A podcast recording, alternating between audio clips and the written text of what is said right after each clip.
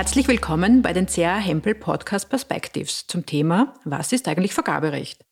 Wir möchten Ihnen einen kurzen Überblick zu der Frage geben, was Vergaberecht ist und wozu es dient. Wir, das sind Stefan Huber und Michaela Siegwart, wir sind beide Partner bei CA Hempel und ganz häufig in vergaberechtlichen Angelegenheiten tätig. Wir beraten dabei Auftraggeber, aber auch Bieter. Die Frage, die sich stellt, ist damit Vergaberecht wozu? Ganz grundsätzlich dient das Vergaberecht dazu, für Fairness zu sorgen, wenn die öffentliche Hand etwas kauft. Sei es, dass die öffentliche Hand das Parlament renovieren lässt, sei es, dass sie Corona-Tests kauft oder Kampfflugzeuge. Auch wenn ein öffentlicher Auftraggeber eine sogenannte Konzession vergeben will, also zum Beispiel das Recht zum Betrieb eines Parkhauses oder einer sonstigen Einrichtung auf eigenes wirtschaftliches Risiko, dann läuft das grundsätzlich nach Vergaberecht ab. Es besteht nämlich immer die Gefahr, dass die öffentliche Hand vielleicht nicht das günstigste Angebot annimmt, entweder weil nicht genau genug recherchiert wird, welche Möglichkeiten es am Markt gibt, zum Beispiel technisch, aber vor allem auch wirtschaftlich, oder aber auch, weil bestimmte Unternehmen aus welchen Gründen auch immer den Vorzug bekommen sollen. All dies soll das Vergaberecht verhindern. Mit anderen Worten, das sogenannte Hoflieferantentum soll dort gelassen werden, wo es hingehört, in der Vergangenheit. Genau darum geht's. Das österreichische Vergaberecht geht übrigens, wie so vieles andere auch, auf Europarecht zurück. Es ist mittlerweile circa 50 Jahre her, dass die erste Richtlinie auf europäischer Ebene erlassen wurde, um mehr Transparenz und mehr Fairness in die Vergaben zu bekommen. Zunächst waren diese Bemühungen auf Bauvergaben fokussiert. Die Vergabe von Lieferungen und Dienstleistungen wurde dann in weiterer Folge ebenfalls geregelt. Darin wurde und wird nicht zuletzt ein wichtiger Faktor gesehen, um dem europäischen Binnenmarkt zum Durchbruch zu verhelfen, indem grenzüberschreitende Vergaben gefördert werden. Wie man sieht, hat das ja durchaus funktioniert. Auch wenn sich seither natürlich vieles geändert hat und vieles noch viel genauer geregelt wurde. Zum Beispiel ist das Bundesvergabegesetz, das wir in Österreich haben, auf fast 400 Paragraphen mittlerweile angewachsen. Die alles beherrschenden Vergabegrundsätze sind aber seither immer die gleichen geblieben. Wie kann nun das Vergaberecht für eine faire Vergabe sorgen? Ein wesentlicher Grundsatz dabei ist, dass durch Öffentlichkeit und Transparenz faire Bedingungen geschaffen werden.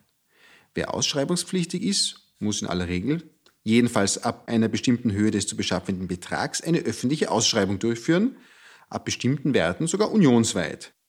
Potenzielle Interessenten soll also von vornherein angezeigt werden, Achtung, da gibt es eine Geschäftsmöglichkeit, die für dich vielleicht interessant ist. Zur Fairness und zur Transparenz gehört natürlich aber auch, dass der Auftraggeber im Zuge der weiteren Vergabe äh, die Spielregeln vorab nämlich bekannt gibt, nach denen das Verfahren ablaufen soll. Das könnte etwa je nach Art des Auftrags auch ein zweistufiges Verfahren sein, wo sich die Interessenten in einer ersten Stufe zunächst einmal präqualifizieren für die Teilnahme und erst im Zuge der zweiten Stufe werden dann nur jene zur Angebotslegung eingeladen, die sich in der ersten Stufe präqualifiziert haben. Auch diese Vorabauswahl muss natürlich nach vordefinierten Regeln und Kriterien ablaufen, sonst wäre es ja wieder nicht transparent. Ebenso ist in diesem Zusammenhang bekannt zu geben, welche Minimalkriterien die Bieter erfüllen müssen und anhand welcher Kriterien ein Angebot beurteilt wird. Die einzelnen Unternehmen müssen also einerseits die vorgeschriebenen Mindestkriterien erfüllen, etwa unternehmerische Zuverlässigkeit und Leistungsfähigkeit. Nicht selten sind auch bestimmte Referenzprojekte nachzuweisen. Die Angebote werden dann anhand der im Vorhinein definierten Kriterien beurteilt und schlussendlich soll dann der Beste oder manchmal unter Umständen auch der Billigste den Zuschlag erhalten. Gut, damit stellt sich die Frage, wer ist nun der Beste oder allenfalls der Billigste? Das Vergaberecht kennt, wie es so schön heißt, das Bestangebotsprinzip und das billigste Angebotsprinzip. Beim billigsten Angebotsprinzip entscheidet, wie es schon der Name sagt, nur der Preis. Derjenige, der den niedrigsten Preis anbietet, der erhält auch den Zuschlag. Dies ist allerdings nur mehr in ganz seltenen Fällen zulässig, weil man ein Preisdumping und einen ruinösen Preiswettbewerb unter den Bietern verhindern will. Meist kommt daher das Bestangebotsprinzip zum Einsatz, wonach eben vorab auch andere als rein preisliche Zuschlagskriterien festzulegen sind, anhand derer ein Angebot ausgewählt wird. Das könnte je nach Auftrag zum Beispiel eine Verlängerung der Gewährleistungsfrist sein, eine verkürzte Reaktionszeit, zum Beispiel bei einem Wartungsvertrag, eine bestimmte qualitative Verbesserung des Leistungsgegenstandes oder ähnliches. Das alles klingt jetzt ziemlich kompliziert und es ist auch richtig, dass äh, ein solches Verfahren nicht immer ganz einfach ist und manchmal ziemlich formalistisch abläuft. So kann auch die Angebotsbewertung recht komplex werden, etwa dann, äh, wenn eine Jury zum Einsatz kommt. Allerdings ist eben genau dieses gewisse Maß an Förmlichkeit auch Voraussetzung dafür, dass ein faires und transparentes Verfahren durchgeführt werden kann. Ein wichtiges Stichwort in dem Zusammenhang ist da auch die E-Vergabe. Heutzutage soll der ganze Vergabeprozess voll elektronisch ablaufen. Das beginnt natürlich schon mit der Vergabebekanntmachung, die auf bestimmten nationalen bzw. europäischen Publikationsseiten zu erfolgen hat, aber auch die Beistellung der Ausschreibungsunterlagen, der Informationsaustausch zwischen Auftraggeber und Bieter und natürlich auch die Einreichung der Angebotsabgabe läuft über elektronische Vergabeplattformen ab. Da ist es natürlich ganz besonders wichtig, darauf zu achten, dass man rechtzeitig alle Dokumente, wie zum Beispiel Strafregisterbescheinigungen, Rückstandsnachweise der Finanz und so weiter, elektronisch und auch in der nötigen Form beisammen hat dass eine elektronische Signatur für die Angebotsfertigung da ist und vor allem, dass man rechtzeitig mit dem Hochladen des Angebots beginnt. Denn auch das elektronische Angebot reist, äh, wie es so schön heißt, auf Gefahr des Bieters. Das heißt, äh, wenn es zu spät hochgeladen wird, dann wird es leider nicht berücksichtigt, auch wenn es noch so vorteilhaft für den Auftraggeber wäre. Damit stellt sich die Frage, welche Unternehmen müssen nun derartige Ausschreibungen durchführen? Ganz grob gesprochen unterliegt die öffentliche Hand dem Vergaberecht. Das ist der Bund, also zum Beispiel Schaffungsvorgänge der einzelnen Bundesministerien und nachgeordneten Dienststellen, aber auch die Gemeinden und Länder und ihre jeweiligen Einrichtungen. Auch öffentliche Unternehmen, also Unternehmen, die wie andere Unternehmen auch als GmbHs oder AGs eingerichtet sind und der öffentlichen Hand gehören oder von ihr beherrscht werden, fallen darunter. Das gilt übrigens auch für bestimmte, teilweise sogar private Unternehmen, die in sogenannten Sektoren Tätigkeiten erbringen, die im Wesentlichen im Allgemeininteresse liegen. So müssen zum Beispiel bestimmte Verkehrsunternehmen Ausschreibungen nach diesem sogenannten Sektorenregime durchführen. Eine besonders wichtige Frage für die Bieter ist es natürlich, was kann man machen, wenn äh, mein Unternehmen zu Unrecht zum Beispiel den Zuschlag nicht bekommen hat oder wenn sonst irgendein Vergabefehler äh, passiert ist. Nun ja, in solchen Fällen bietet das Vergaberecht äh, im Wege von sogenannten Nachprüfungs- oder Feststellungsverfahren Rechtsschutz. Die Bieter haben dabei die Möglichkeit, ein Gericht, nämlich äh, je nach dem beteiligten Auftraggeber das Bundesverwaltungsgericht oder eines der neuen Landesverwaltungsgerichte anzurufen.